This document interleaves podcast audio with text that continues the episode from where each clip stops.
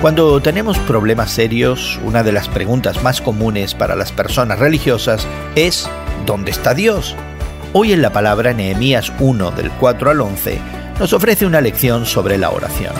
Primero, Nehemías enseña que debemos orar incluso cuando estamos tristes o de luto.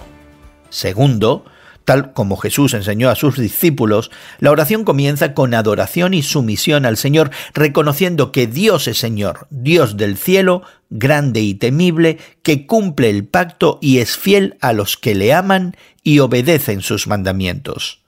Tercero, Nehemías le pide a Dios que lo escuche dándole a conocer sus peticiones.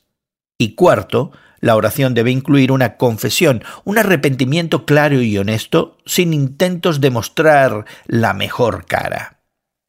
Sabemos que Nehemías era copero del rey. Esa era una posición de alto rango, poder y confianza del rey persa. Y Nehemías, sin lugar a dudas, podía aferrarse a su posición e influencia. Y sin embargo, decidió orar humilde y humilladamente ante su Dios.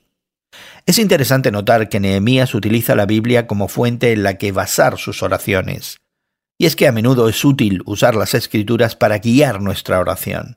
Incluso uno puede orar en voz alta una porción de la palabra de Dios para su situación personal.